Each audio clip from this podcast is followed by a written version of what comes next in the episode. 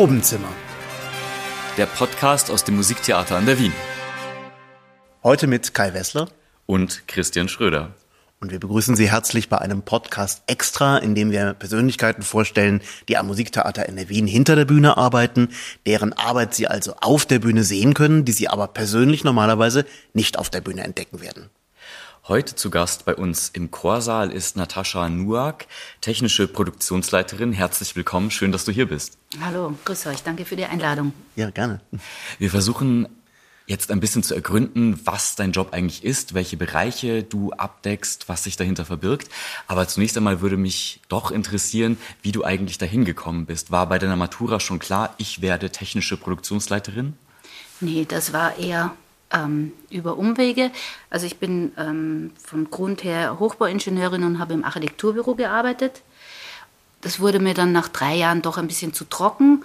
Und was ich auch so vermisst habe, war, dass ich, wenn die Häuser, die Mehrfamilienhäuser fertig gebaut waren, habe ich nie gesehen, wie leben die Leute da, fühlen die sich wohl, finden die das gut, wie richten sie die sich ein. Und das hat mir so ein bisschen gefehlt, einfach das Leben, die, die, die Person, die dann da lebt und hatte dann die Möglichkeit, ähm, beim Film zu arbeiten und einer Ausstatterin zu assistieren. Und das fand ich schon sehr spannend, weil da wird in kurzer Zeit ein Bühnenbild oder ein Setting aufgebaut, da wird eine Geschichte erzählt, dann wird es abgebaut und dann ist es wieder fertig. Bei der Architektur dauert es immer so lange, bis, bis die Häuser fertig sind mit der Einreichplanung und Vorplanung und Entwurf. Es dauert ewig, es dauert ein Jahr, Minimum.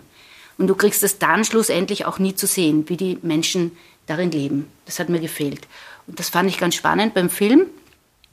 Und dann hatte ich die Möglichkeit, mit dieser Ausstatterin ähm, bei einer Theaterproduktion mitzumachen. Das war in Liechtenstein. Da habe ich als Bühnenbildassistentin dann eben gearbeitet und habe das Theater kennengelernt und fand das dann noch spannender als den Film, weil man sich dort so viel, die, so viel Zeit nehmen kann. Also wenn du beim Film brauchst du, wenn die sagen, sie brauchen eine Pistole, dann muss das da sein. Am Theater kannst du drei Wochen drüber nachdenken, soll es eher die Pistole sein oder die, soll die so aussehen oder so. Da habe ich mir gedacht, ah, das ist spannend, da kann man sich sehr viel mehr Zeit nehmen. Und ähm, genau, da habe ich dann Blut geleckt an, an, der Theaterarbeit. Es war immer Sprechtheater. Und ähm, das ist dann so weitergegangen, war dann Bühnenbildassistentin am Burgtheater. Und da ich ja ursprünglich von der Technik kam, als Bühnenbildassistentin aber gearbeitet habe, war ich immer so, wusste ich nicht, soll ich eher in die Kunst oder in die Technik und habe dann auch ein, zwei Bühnenbilder gemacht, fand das auch sehr spannend, aber nicht ganz so wie die ähm, Technik und habe dann noch den Bühnenmeister und die Beleuchtungsmeisterprüfung gemacht. Und ähm, das war irgendwie eine gute Entscheidung, weil ich dadurch später dann eben auch in die technische Leitung gehen habe können. Das wusste ich zu dem Zeitpunkt aber damals auch noch nicht. Und dann war ich eben fünf Jahre am Burgtheater und ähm, habe dann auch bei dieser Beleuchtungsmeisterprüfung den technischen Leiter vom Schauspielhaus Zürich kennengelernt. Der hat mich gefragt, hey, hast du nicht Interesse, in die Schweiz zu kommen, ans Schauspielhaus Zürich? Fand ich natürlich großartig. War ich dann auch schon dort und ähm, habe dreieinhalb Jahre dort gearbeitet und bin dann weitergegangen nach Köln Genau, weil da haben sie jemand gebraucht für den Umbau und Neubau der Bühnen Köln. Ich weiß nicht, ob euch das ein Begriff ist. Oh ja. Das war, ich ich war 2008 dort. Ich kenne es natürlich gut, ja. Mhm. Ich war 2008 dort, ähm, ein Jahr lang. Wir haben jetzt 2023, die bauen immer noch. Also das war sehr spannend, aber auch wirklich ganz schön problematisch. Mhm. Ähm, deshalb bin ich dort auch nur ein Jahr geblieben und bin dann ähm, ans Residenztheater gegangen und hatte da die Möglichkeit, auch wirklich technische Leitung zu machen für das Cuvelier-Theater. Also genau, im Schauspielhaus Zürich war ich technische Assistentin und in Köln war es die Produktionsleitung für diese, für diese Baustelle. Mhm. Das kam mir wieder von der Architektur zugute. Und am Residenztheater hatte ich eben dann dieses kleine Cuvier-Theater als technische Leiterin. Für vier Jahre habe ich das gemacht und bin dann aus ähm, privaten Gründen, um mich um meine Eltern zu kümmern, wieder nach Wien zurückgegangen. Und habe dann auch noch einmal ähm, in einer Filmproduktionsfirma gearbeitet, ähm, die Dokumentationen hergestellt hat. Das fand ich so spannend, immer diese, dieses Leben, diese Berichte über, über, das, über, über das Leben eben. Und ähm, dann hat sich am Theater in der Wien eben eine Stelle aufgetan. Da habe ich mich beworben und dann hat es geklappt. Und das war 2017 und seither bin ich hier. Und das war mein erstes Musiktheater. Mhm. Und ich habe mir gedacht, hm, Musiktheater, ich schaue mir das mal an, aber könnte sein, dass das nicht so das Richtige für mich ist. Aber als ich dann in meiner ersten Produktion, das war die Zauberflöte, fast jeden Abend mit einem Ohrwurm nach Hause gegangen bin, habe ich mir gedacht, na, dann kann es ja so schlecht nicht sein. Über dein Verhältnis zum Musiktheater reden wir sicherlich gleich noch. Mhm. Du hast jetzt beschrieben, du kamst ursprünglich vom Technischen her und bist dann über die Bühnenbildersachen auch zur Kunst gekommen. Mhm. Ähm, wie viel hat deine Tätigkeit jetzt und vielleicht musst du auch noch beschreiben, was du jetzt eigentlich genau machst, aber wie viel Kunst und wie viel Technik ist das? Wo bist du, wo siehst du dich jetzt? Eher bei der Technik, mhm. ja. Also ähm, die Kunst ist mir wichtig. Also ich würde jetzt nicht noch einmal zur Architektur gehen, weil da geht es ja wirklich ausschließlich um die Technik. Da würde mhm. mir die Kunst fehlen. Und das ist ja auch das Schöne und das Spannende an dem Beruf, dieses Bindeglied zwischen Kunst und Technik.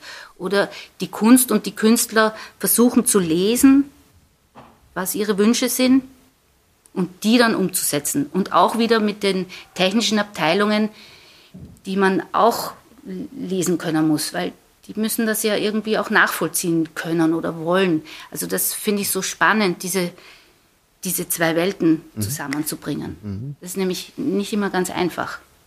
Also man braucht sowohl ein Einfühlungsvermögen für die Künstler und Künstlerinnen, also Regie und Bühnenbild, Kostüm, was auch immer da, da alles dabei ist, und eben auch die Technik und Technikerinnen, die ja, die da vielleicht auch nicht so den Zugang erstmal mhm. haben. Das mhm. ist ganz unterschiedlich. Mhm. Ich bin vorhin an einem Satz hängen geblieben, als du gesagt hast, du genießt es so, dass man Zeit hat, über bestimmte Dinge nachzudenken, dass man sich drei Wochen Zeit nehmen kann für eine Pistole. Das finde ich auch deshalb spannend, weil wir schon Podcasts hatten, in denen Leute gesagt haben, ja, mein Job besteht vor allem darin zu zaubern und über Nacht oder in ein paar Stunden etwas herzuzaubern, beispielsweise eine Pistole. Das heißt, du steigst auch an ganz anderen Punkten zeitlich gesehen in eine Produktion ein. Vielleicht kannst du uns da mal mitnehmen, wenn du in eine Neuproduktion involviert bist, die vielleicht ein paar Jahre später bei uns auf die Bühne kommen soll. Wie sieht das aus? Wo beginnst du? Wer kontaktiert dich oder wen kontaktierst du und was sind da deine Tätigkeitsbereiche?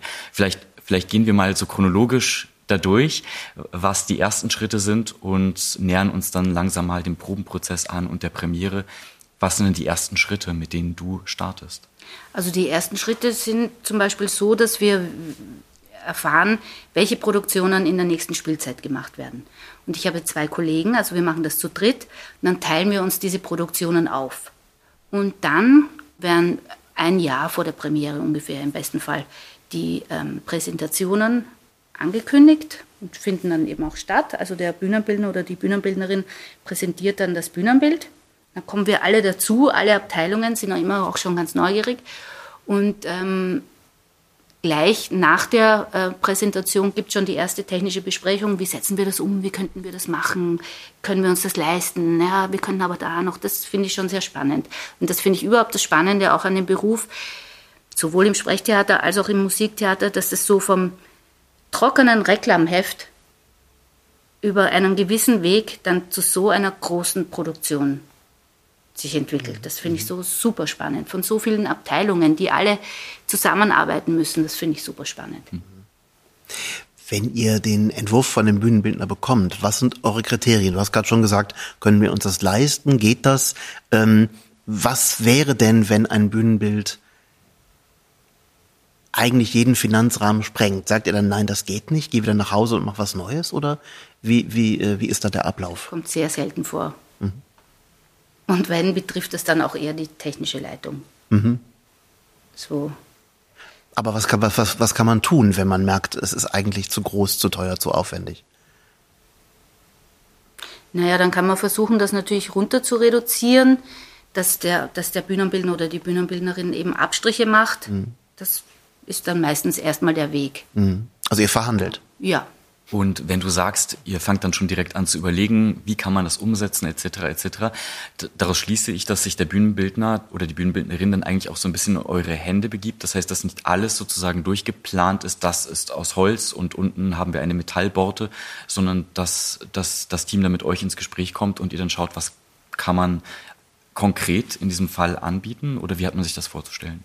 Ja, so ungefähr ist das. Also der Bühnenbildner oder die Bühnenbildnerin hat eben eine Idee, einen Vorschlag. Manchmal ist es ganz konkret und dann müssen wir es auch so umsetzen, wie, wie die das wollen oder sich wünschen, besser gesagt. Und manchmal ist es auch ein bisschen Work in Progress. Da kann man dann so ein bisschen äh, ja, miteinander in Absprache eben oder mit Vorschlägen ähm, findet man dann auch einen Weg. Mhm.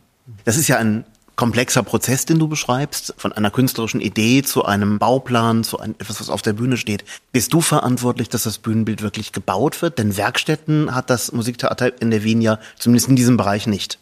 Nein, das ist richtig. Der Bühnenbildentwurf wird als erstes eigentlich vom Planungsbüro angenommen und ähm, die erarbeiten dann in Absprache mit mir oder mit uns eben das Bühnenbild zeichnen die Pläne, planen ganz genau, so detailliert wie möglich, so dass es in eine Ausschreibung gehen kann, das dann an die Firmen verschickt wird und ähm, da kommen dann die Angebote und das Planungsbüro oder die Planerinnen, Planer bearbeiten das dann und ähm, dann wird der Auftrag vergeben und dann wird es gebaut, ja. Mhm. Aber wer den Zuschlag kriegt, wissen wir am Anfang natürlich nicht. Wir haben dann natürlich unsere Präferenzen, ja. aber manchmal gelingt das auch, manchmal nicht. Mhm.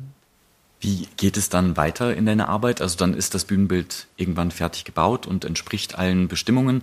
Das Bühnenbildteam ist im besten Falle glücklich und zufrieden. Ähm, was sind die nächsten Schritte, die ihr da unternehmt? Oder wie sieht dein konkreter Alltag dann weiter aus, wenn das erledigt ist? Du meinst, wenn das Bühnenbild schon auf der Bühne steht?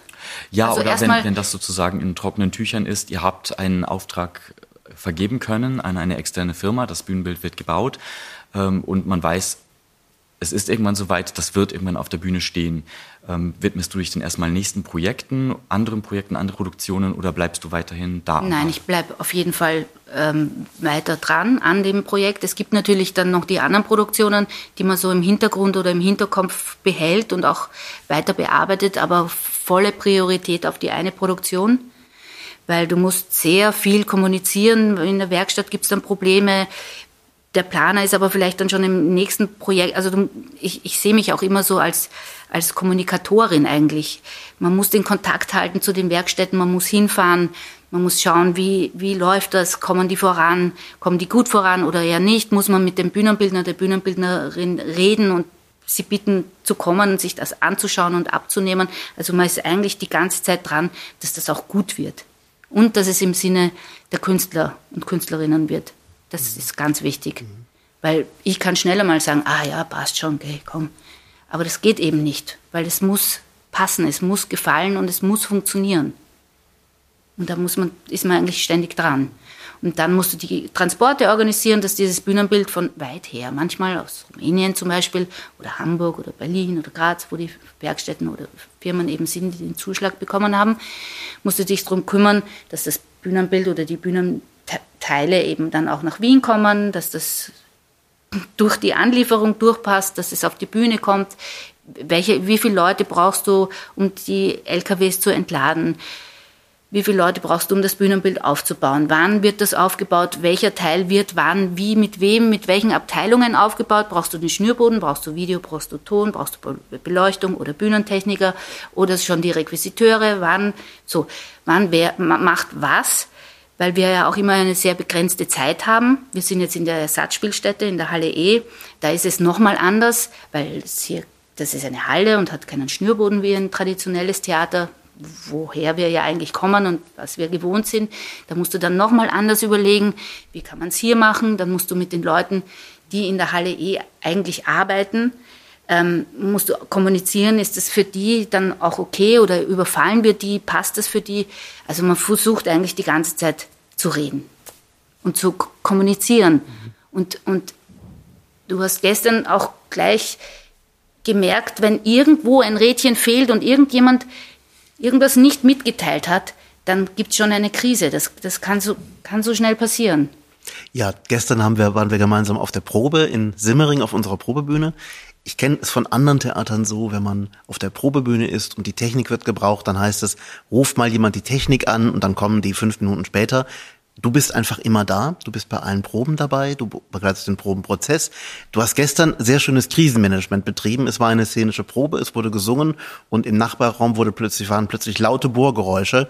Du hast es sehr toll geschafft, äh, den Handwerkern, die Handwerker so zu bearbeiten, dass sie ihre Arbeit minimiert haben und gleichzeitig dem Regisseur zu sagen, es kommen gleich noch, es gibt, kommen gleich noch neun Bohrungen in einer Minute und dann sind sie fertig.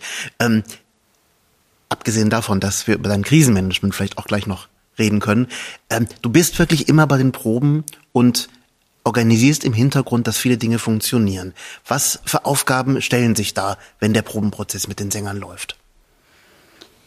Also im Hintergrund ähm, muss eigentlich der Aufbau organisiert werden. Also zum Beispiel heute Morgen kam um 8 Uhr in der Früh kamen die fünf Lüster aus Leipzig an ähm, für die Produktion Theodora. Da muss eben jemand da sein, der die auch in Empfang nimmt. Wo kommen die dann hin? Welche Abteilung braucht die? Im Vorfeld, wer transportiert das? Wer holt das ab? Um wie viel Uhr? Hat dann auch die Werkstatt gerade Mitarbeiter, die das verladen können? So, das, das glaubt man ja immer gar nicht, was da immer, um das durchzuorganisieren und dass die Kommunikation klappt, eben, ja, was, was man bedenken muss. Eben zu diesem gestrigen Fall auf der Probebühne wollte ich noch sagen, da hat eben der Regisseur dann auch also Stefan Herrheim, der Intendant, hat dann auch gesagt, ja, schlechte Kommunikation. Warum bohren die jetzt da draußen? Warum weiß ich das nicht so? Ich wusste es eben auch nicht. Uns wurde nicht kommuniziert, dass diese Baustelle stattfindet, die ja auch in unserem Namen eigentlich stattgefunden hat. Das war ja für uns. Das war eine externe Firma für uns. Und diese Kommunikation, wenn da ein Rädchen eben fehlt, dass uns jemand nicht sagt, du, am Montag in der Früh, finden da Arbeiten statt. Das wird vielleicht den Probenbetrieb stören. Das meine ich mit, es gibt so viel zu kommunizieren. Und, und das, ja, finde ich, ist ein ganz wichtiger Punkt. Und darin sehe ich eigentlich auch meine Hauptaufgabe. Es ist gar nicht so, dass ich auf der Bühne stehe und dann irgendwas zusammenklopft. Das ist eben nicht meine Aufgabe. Meine Aufgabe ist, dem Bühnermeister zu sagen, du, dann und dann passiert das und das, hast du genug Mitarbeiter, betrifft das die Beleuchtung oder betrifft das den Ton oder noch andere Abteilungen? Also es ist eigentlich permanentes Wachbleiben und Kommunizieren. Mhm. Jetzt haben wir gerade eine Produktion, du hast gerade schon gesagt, Theodora, ähm, die leider keinen großen Umbau auf der Bühne hat. Aber ähm, es gibt ja Produktionen, wo in der Technik ganz viel passiert, das Bühnenbild sich dauernd verwandelt, das Bühnenbild sich auch mit den Menschen äh, verwandelt. Ähm, welche Rolle spielt Sicherheit für die Darsteller in deiner Arbeit? Ja, natürlich oberste Priorität immer. Also nicht nur für die Darsteller, sondern auch für die Leute hinter der Bühne, die Bühnentechniker oder alle Abteilungen eben. Ist, das ist e extrem wichtig, ja. Darauf wird immer geschaut und, und es gibt regelmäßig Sicherheitseinweisungen, sowohl auf der Probebühne als auch auf der Bühne. Also wir legen ganz großen Wert drauf. Ist ganz wichtig, ja. Wir sind äh, ein Stagione-Haus, das heißt, äh, es, es gibt keinen Repertoirebetrieb, eine Produktion folgt direkt auf die nächste und ist dann quasi abgespielt. Ähm, wir als Dramaturgen äh, erleben das natürlich auch auf eine bestimmte Art und Weise. Wie ist es bei dir? Ist das für dich jetzt ein komplett anderer Job als die Sachen, die du zum Beispiel am Burgtheater erlebt hast?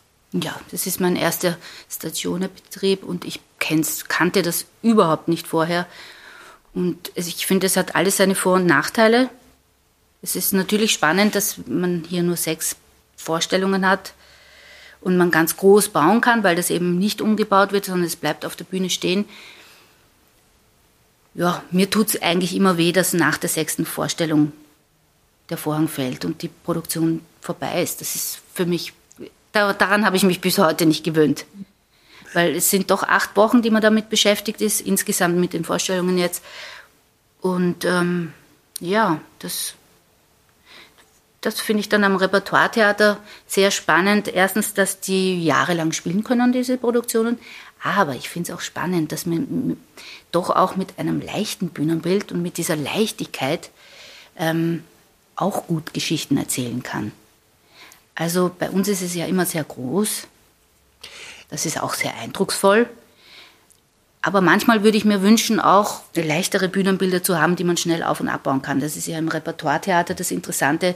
Die haben in der Früh, ähm, bauen sie vielleicht noch die Abendvorstellung ab, dann bauen sie die, die Probenvorstellung auf, dann um 14 Uhr oder so bauen sie das wieder ab, dann bauen sie die Abendvorstellung auf und ähm, genau am nächsten Tag geht das so weiter. Und das finde ich schon spannend, dass man da auch gut Geschichten darin erzählen kann in diesen Bühnenbildern. Und du sagst wirklich auch, die Bühnenbilder werden anders gebaut, wenn die so immer wieder auf und abgebaut werden müssen. Und bei uns sind sie schwerer, massiver. Was ist der Unter oder ja, du kannst halt ein Haus auf die Bühne stellen. Mhm. Das baust du einmal auf, dann steht das und dann wird es wieder abgebaut. Das kannst du im Repertoire ja nicht machen. Mhm. Das, da hast du zwei Stunden, um ein Bühnenbild aufzubauen mhm. und auch abzubauen wieder.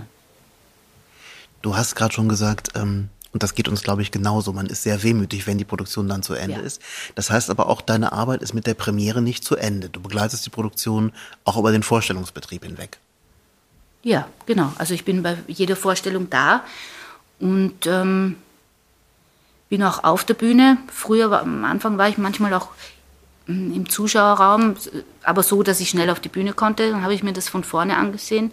Aber mittlerweile stehe ich lieber auf der Bühne, weil erstens kann was passieren, dann möchte man aber auch da sein und möchte wissen, was, das, was der Grund ist. Und manchmal, mittlerweile suche ich mir auch immer eine kleine Aufgabe, ähm, die ich dann während der Vorstellung, dass ich da auch so ein bisschen mitspielen kann. Äh, also im Beispiel? Hintergrund. Also zum Beispiel gab es eine Produktion, Rappresentazione hieß die. Das ist jetzt wirklich nur ein ganz ein kleines, doofes Beispiel. Aber ähm, da gab es eine große Türe, die zugedonnert werden sollte von, den, von der Sängerin oder dem Sänger, kann mich nicht genau erinnern. Und die ging aber nicht laut zu. Also wir haben alles probiert, aber sie ging nicht, das war mhm. zu wenig mhm. laut. Und dann habe ich irgendwann mal so einen Holzklopf genommen, bin hinter die Bühne, hinter diese Tür und in dem Moment, wo die zugefallen ist, habe ich gegen diese Tür gedonnert. Und das war dann richtig gut. Also die wussten, wussten das vorne auch gar nicht, dass das so gemacht wurde. Aber ich habe mir gedacht, hey, es muss doch möglich sein, dass diese Tür laut zuknallt. Mhm. Genau, und dann habe ich da so eine kleine Aufgabe gehabt. Das macht dann auch Spaß. Und das muss natürlich nicht sein, man müsste das nicht machen. Ja. Mhm. Also Abend für Abend warst du dann, äh, wie beim Tonfilm, die Person, die die Geräusche genau. macht. Ja. Bist du denn in diesen Jahren jetzt zum Opernfan geworden, kann man das so sagen? Also die Zauberflöte ist natürlich ein klassisches, tolles Einsteigerstück. Mhm, da stimmt. Verstehe ich, dass man sich wunderbar rein verlieben kann. Wir machen ja nun häufig auch Raritäten oder Abseitiges oder auch Modernes. Ja, das ist auch das, was mir ganz besonders gut gefällt. Das finde ich so spannend. Diese ungewöhnlichen Produktionen, das ähm, ist für mich äh, wirklich der Reiz, auch an diesem Haus. Das fand ich immer schon speziell. Also ich habe mir vorher, früher am Theater an der Wien auch immer ähm, die Generalproben ange angesehen und fand das immer sehr unkonventionell. Und das hat mich auch gereizt an dem Haus und ist nach wie vor so. Das finde ich spannend. Hm. Und auch musikalisch, wenn mal eine Uraufführung ansteht, dann bist du inzwischen da vollkommen ja, drin. Total, ja. Also ich bin jetzt aber nicht so ein Fan, dass ich dann auch jeden Abend in die, versuche, in die Staatsoper zu gehen. Das das, der Funke ist noch nicht übergesprungen, dass ich jetzt sehr. So heute Abend gehe ich ins Akademietheater auf eine Premiere. So, also ich, in meinem Herzen ist schon auch noch das Sprechtheater verankert. Mhm. Mhm. Und hier finde ich es halt besonders interessant, weil es ungewöhnlich ist. Aber dass ich jetzt so ein Opernfan bin, muss ich ganz ehrlich sagen, nee, das ist. Musiktheaterfan vielleicht der theatrale Aspekt, den wir ja auch besonders ja, herausstellen. Vielleicht ist das. Ja, stimmt. Ich fand es nämlich auch von, um, von Anfang an sehr interessant, wie doch, was ich nicht kannte oder nicht gewohnt war, dass hier an der Oper so, so gut gespielt wird. Das finde ich immer so faszinierend. Die, die Sänger und Sängerinnen, die spielen so gut. Sehr viele. Mhm. Also sie stehen nicht nur an der Bühnenrampe und singen ganz toll, sondern, sondern sie sind schauspielerisch sehr interessant. Mhm. Das habe ich früher an der Oper eigentlich nicht so kennengelernt. Zumindest hatte ich es nicht so im Bewusstsein. Ich glaube, das ist auch eine Entwicklung nochmal in den letzten äh, zwei Jahrzehnten, dass das mit einer ganz großen, einer ganz anderen Selbstverständlichkeit Sänger sich auch als Darsteller begreifen. Mhm. Ja, spannend, super.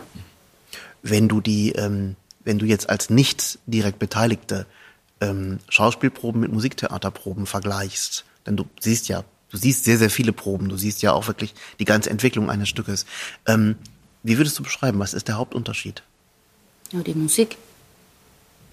Also es ist ähm, die Musik, die dann noch dazukommt. Das kannte ich am Sprechtheater natürlich nicht, also meistens nicht. Das ja, kommt manchmal vor, aber nicht so oft. Und was mich auch immer sehr fasziniert, ist der Chor. Und vor allem am Theater an der Wien mit dem Arnold Schönberg Chor. Sensationell. Wirklich, da geht mir das Herz auf. Mhm. Jedes Mal, wenn die auf der Bühne stehen. Oder auf der Probebühne. Mhm. Ganz toll. Mhm. Das ist anders zum Sprechtheater. Mhm. Ist auch ein großes Privileg, dass man da in so einer Probe sitzt und ja. dann singen Menschen einfach vor ja. Ich finde das auch immer wieder ähm, erhebend und auch man, man, fühlt sich auch geehrt, dass da ja. genauso sehe ich das Kraft auch gemacht wird für einen. Eine Frage, um die bei uns hier niemand herumkommt, das ist die etwas indiskrete Frage nach besonderen Erlebnissen oder vielleicht besonders schön schrecklichen äh, Pannen, äh, Dingen, äh, die vielleicht nicht so gelaufen sind, wie sie hätten laufen sollen und die dann aber irgendwie doch gemeistert wurden. So ein kleines Erlebnis hat Kai schon berichtet, gestern bei der Probe Theodora. Gab es denn auch mal bei Aufführungen oder bei, bei wichtigen Terminen etwas, was nicht so hätte sein sollen? Ähm, ja, das gab es bei meiner ersten Produktion, eben die Zauberflöte. Es war Vorstellung und ich war auch noch nicht so sicher an dem Haus und war ja noch nicht so ganz drinnen. Also war Vorstellung und ich bin im Zuschauerraum gesessen, war nicht auf der Bühne. Und habe ähm, dann in, ein, in den Logen ist das Licht so leicht an und ausgegangen. Ich habe mir gedacht, was mag das sein? Und bin aus meiner Loge raus und ähm, bin auf die Bühne. Und da haben sie mir schon gesagt, das ist Feueralarm, ist Brandalarm. Was, was machen wir? Wir müssen das Haus, äh, wir müssen das Hinterhaus, das ist das Bühnenhaus, evakuieren. Wir müssen raus. Und da habe ich mir gedacht, um Gottes Willen, wie machen wir das jetzt? Der Intendant Roland Geier ist schon auf die Bühne gekommen, um dem Publikum zu sagen, was zu tun ist oder wie wir da jetzt vorgehen sollen. Ähm, und an dem Tag gab es aber am Vormittag schon mal einen Brandalarm. Das war aber ein Fehlalarm. Und zufälligerweise habe ich das auch dem Intendanten an dem Tag vormittags eben auch gesagt, dass wir das hatten, aber dass sich alles geklärt hat. Und ähm, die Bühnentechniker und Maschinisten, die haben auch schon angefangen, das Haus zu verlassen, weil das wurde ihnen, wird ihnen aufgetragen. Wenn ein Brandalarm ist, sofort das Haus verlassen. Und alle sind aus dem Schnürboden und alle sind Richtung Lehergasse gewandert. Und der Intendant hat eben das Publikum informiert, dass wir das im Hinterhaus eben haben. Und dann habe ich mir gedacht, das ist sicher wieder nur ein Fehlalarm. Und dann habe ich durch das Funkgerät, das alle ähm, Technik, technischen Abteilungen eben auch hören, durchgesagt, wir machen weiter. Mhm. Und aber ganz sicher war ich mir nicht. Aber ich habe mir gedacht, nein, wir machen weiter. Es war heute Morgen schon ein Fehler, das ist bestimmt jetzt wieder einer. Und dann haben die so, bist du sicher? Weil eigentlich müssen wir das Haus verlassen. Und ich habe gesagt, wir machen weiter, haben dem Intendanten gesagt, wir machen weiter. Und ja, es hat sich dann herausgestellt, es war wirklich ein Fehlalarm. Mhm. Also wir waren eigentlich kurz davor, die Vorstellung abzusagen mhm. und abzubrechen. Mhm. Und das haben wir aber Gott sei Dank so hingekriegt. Mhm. Gott sei Dank. Aber ja. es ist wirklich, Puh. das ist keine schöne Situation. Nein, nein. Abgebrochene Vorstellungen sind. Ja, und noch dazu war es meine erste Produktion. Ja. ja. Also, das war nicht gut, war nicht lustig. Im Nachhinein vielleicht schon. Ja, im Nachhinein sind die Geschichten, die, die Pannen, die passieren und die passieren oft bei Zauberflöten. Ach. Ja? Ich kenn's nur von Macbeth. Na, ich kenn's nur von der Zauberflöte. Oh. Das ist die meistgespielte Oper, insofern ist die, die ah, okay. Anfälligkeit ja. auch am größten. Aber meine schlimmsten Theatererlebnisse waren auch jeweils bei der Zauberflöte. Sag mal, der Technikbereich ist ja sehr eine Männerdomäne. Ich kenne von vielen Theatern äh, ähm, das als eine ja dass die technischen Mannschaften nur aus Männern bestehen, dass auch technische Leitungen nur aus Männern bestehen. Das ist am Musiktheater in Wien anders. Die technische Direktorin Veronika Leitl ist eine Frau, du bist eine Frau.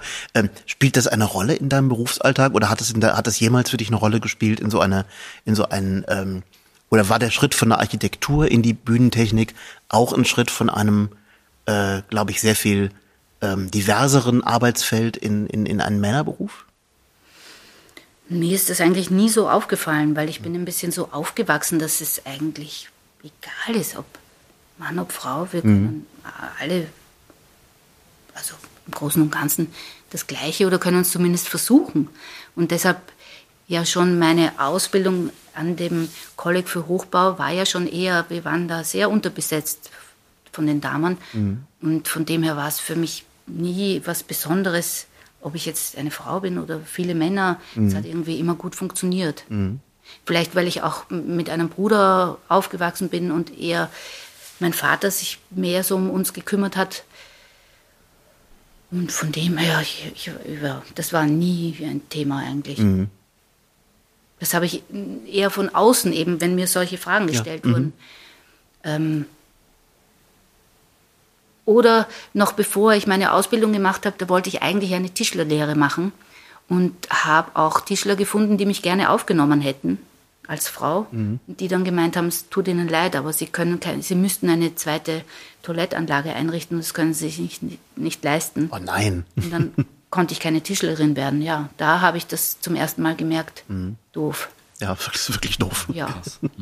Ich glaube, das ist mittlerweile ein bisschen anders oder leichter. Ich glaube, die Akzeptanz von Unisex-Toiletten ist gewachsen. Ja, das kann sein. ja. Wir sind vorhin die Stationen durchgegangen, vor der Produktion, im Probenprozess, während der laufenden Produktion. Was passiert eigentlich mit den Bühnenbildern des Musiktheater an der Wien, wenn das Stück abgespielt ist? Die werden erstmal eingelagert. Die kommen nach Haringsee in unser Außenlager.